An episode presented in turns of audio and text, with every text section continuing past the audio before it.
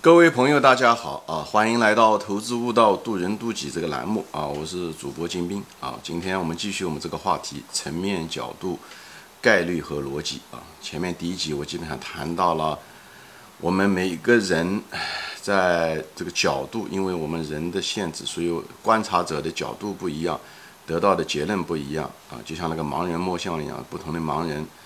看到的东西虽然他们认为是真实的，也可能是真实的，就像世界上各种宗教是一样的啊，嗯，但是你得到的结论不是完整的结论啊，嗯，很可能还有一些错失，嗯，所以这就是我们的这个观察者或者是，呃，我们的信息有限吧，可以这么说啊，所以呢，我们得到的结论呢，很可能有的东西是错误的啊，嗯，有的是谬误，或者是有的是不完整啊，可以这么说，所以呢，呃，这是一方面啊。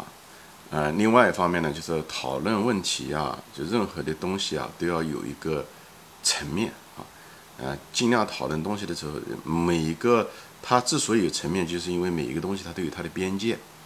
那么讨论一个东西的时候，因为我们的头脑的呃不完美啊，我们处理困难的东西，呃复杂性，我们头脑是有局限的啊，所以呢，我们尽量的是用同一个层面来考虑一个东西。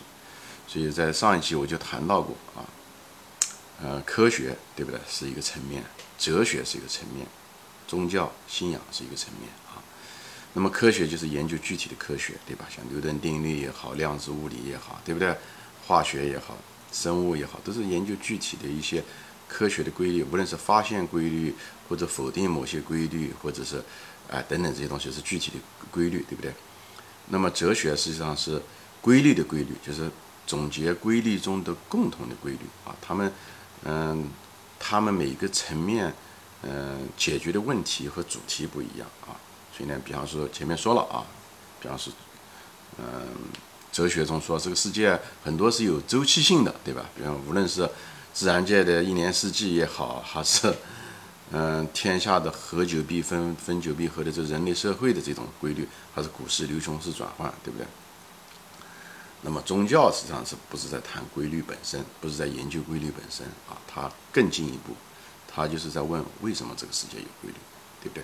哲学是说的是，他总结出来说这个世界是有规律的，他不解释这个世界为什么有规律。那么宗教信仰在解释，哎，这为什么有规律？他是提供了这某一种解释，所以他们回答的问题是不一样的啊。那有的人就是说，嗯啊，就是。很多人呢，就是一般的我们的普通人，特别是很多，嗯，无神论者也好，还是什么也好，嗯，或者是我们的人性的自大吧，啊，总是觉得我们所有的答案我们都有啊，就是用科学就能解决所有的问题。科学它是一个是比较低级的一个手段啊，是因为我们人搞出来的。我前面说了很多科学的方法是用归纳法，通过观察总结某一种规律，对不对？看到天底下。所有的看到都是白天鹅，所以他认为这个天底下天鹅都是白的，对吧？就像对不对？某一天突然之间，啊，若干年以后，突然之间发现一个黑天鹅，有这个结论就会被推翻掉，好吧？所以科学本身是不完美的啊。其实，而且科学没办法解释的是为什么有规律，科学只是说发现这是具体的规律啊，而且还在不断的发现中、不断的更改中，对不对？就像牛顿定律。在微观世界就不适合是一样的，开始也不知道，后来才发现，对不对？而且就像牛顿定的，当时牛顿其实牛顿，世界上其实伟大的科学家都是悟性极高的人啊。牛顿不仅是三大牛顿定律，牛顿其实搞了很多东西啊，就是发现了很多很多东西。大家有兴趣看一下牛顿的，嗯嗯，关于牛顿的这些嗯传记啊，非常好。包括爱因斯坦也是一样的，对吧？就是当时牛顿就是人家就问，那你你是有这个什么重力啊这些东西，他为什么有这个重力啊？啊，你发现了规律了，那为什么有规律啊？因为牛顿也解释不了，因为牛顿是个科学家，他不是个哲学家，所以牛顿就说，那这个世界很可能就是当时的这个重力，这个世界怎么来的？这个地球为什么会转啊？这原始力是什么回事？那么牛顿就说，哎，这地球很可能是上帝，这个重力可能是上帝给予的，或者地球是上帝当时推了一把。他只是这样的解释而已，因为他知道他自己的边界，这个东西是没办法科学能解释的，你知道吗？科学我再伟大的科学家都解释不了这个问题，所以，吴牛顿本身是个悟性极高的一个人，他又是一个非常有严谨科学精神的人。他说是后来他老他后来的时候，他后半生的时候，大量的就在研究这个重力怎么来，他一直在研究这个，花了倾注了他一一辈子中，他是个非常有天分的人，悟性极高的人，清楚了他很多的，最后他得出来是这个结论啊。当然，他这个结论一定不是个科学的结论，因为科学解决不了这个问题，明白吗？他再伟大的科学家都不行。爱因斯坦也是一样的，爱因斯坦发现了相对论这些东西，到现在为止，人们普通人都无法理解，但是确实是个事实啊。所以这些东西都帮助了很多东西的发生，包括我们宇宙飞船等等等这些东西。他后来讲的这些理论，他说出来东西的时候，当时都没有试验证明的啊。他说出来以后，后来被试验证明有他的理论对，所以他伟大的地方在这，此人的悟性极高。是个伟大的科学家，后来的时候，他在也是他跟牛顿走走的规律是一样的。他后来在老的时候，基本上他一直在找统一场，他一直把这些能量，就是就是这世界上就是力啊，一不断的不断的在找，他就认为只有一个力。实际上，他也是认为这个世界是一个成一种神秘的力量在推动着这个东西。他为什么找世界上应该千变万化各种力？其实他最后他就他认为只有一个力，他一直在朝那个方向发展。他死后，他虽然做了一些贡献，但后来的人的发现的时候，他就像他想的一样的。以后其实所以很多力现在已经被以前认为是一个很外在的力，是一个不同的力，后来慢慢的都被排除了。比方包括摩擦力、推力这些东西，其实都是那种那种磁场的一种力量。所以最后的时候，很可能就现在已经发现，基本上过滤的差不多了，只剩下两种力还是三种力了啊。以前的时候好多好多种。所以，我相信随着科学的发展，最后的结果他们会发现只有一个力，因为他们为什么会这样想？为什么觉得他总是往源头找？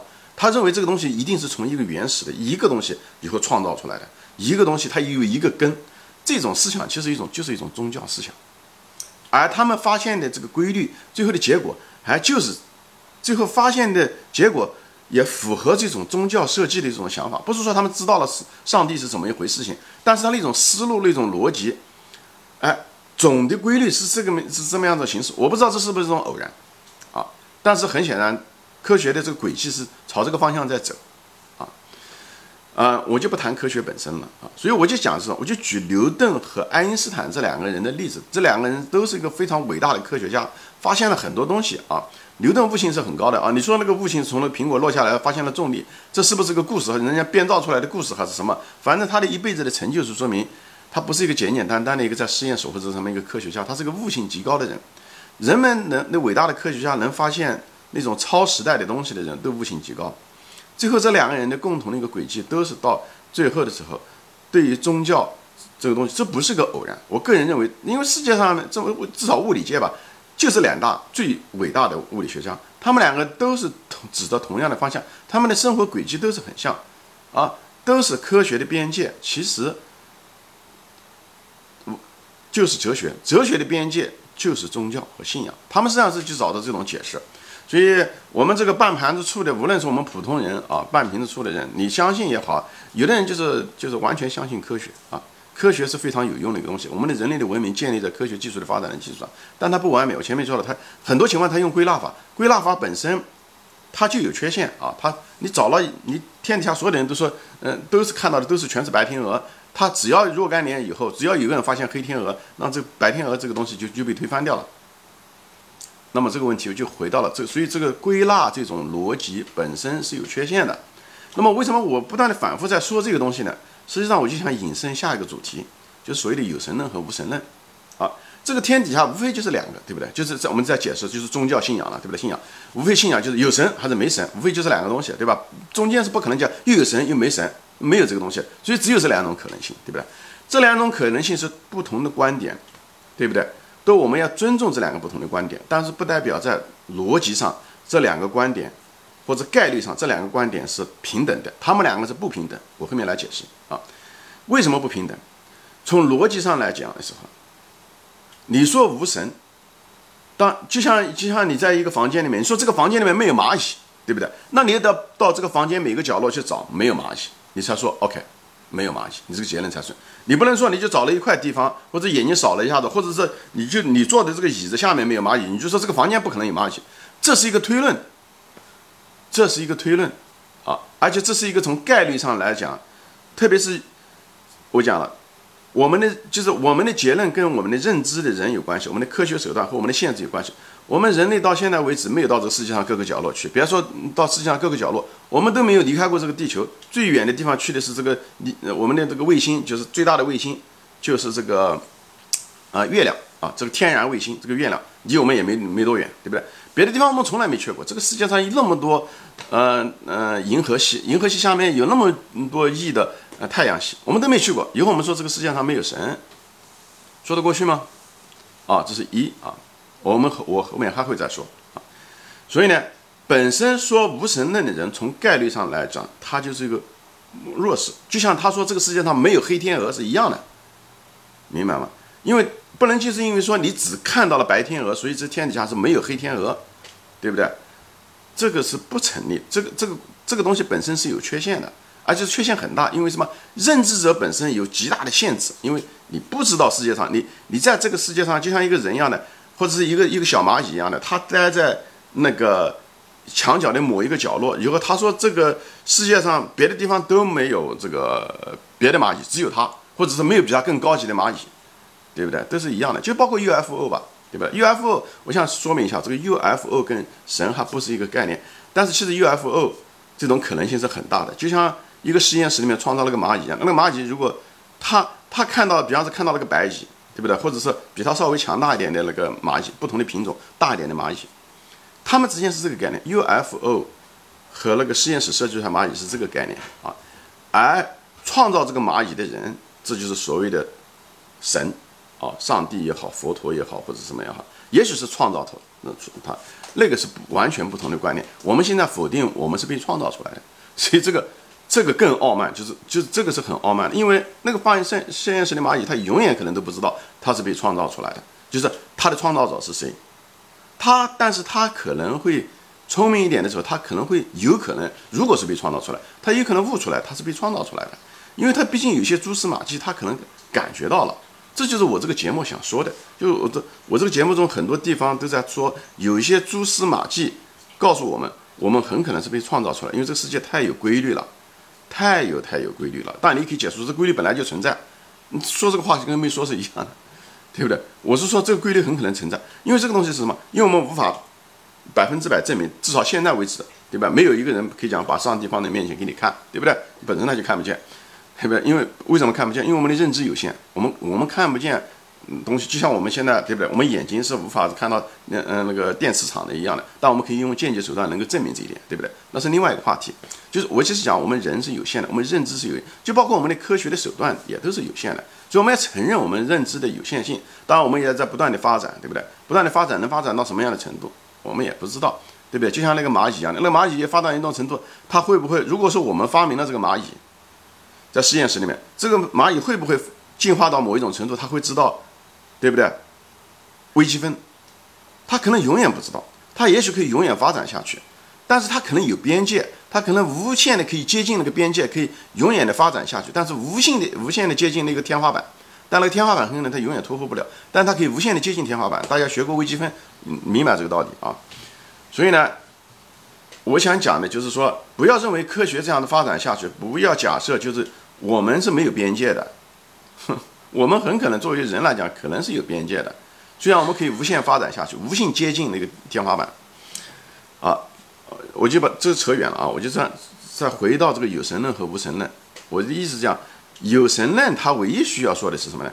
它只要有人发现有神就可以了，就像那个黑天鹅，它只要只要需要一个黑天鹅，数量不重要，只要有一个就行了，只要能发现一个黑天鹅，那白天鹅的结论就没了。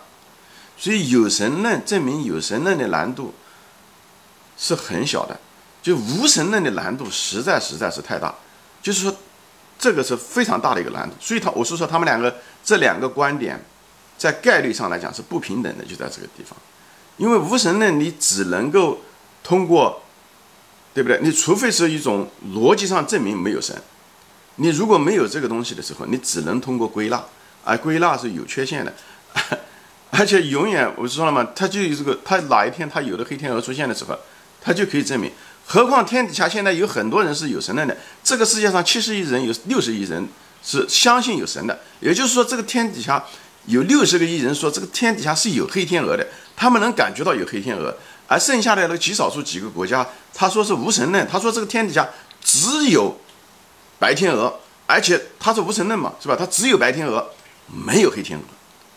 所以你可以想象，这些人啊，我不是说现在无法证伪证实，对不对？就像那个有宗教信仰的人，那六十个亿人，他也许那六十个亿人的百分之九十九点九九九九九，都可能是错误的，都可能是错觉，都可能是瞎想，可能是盲从。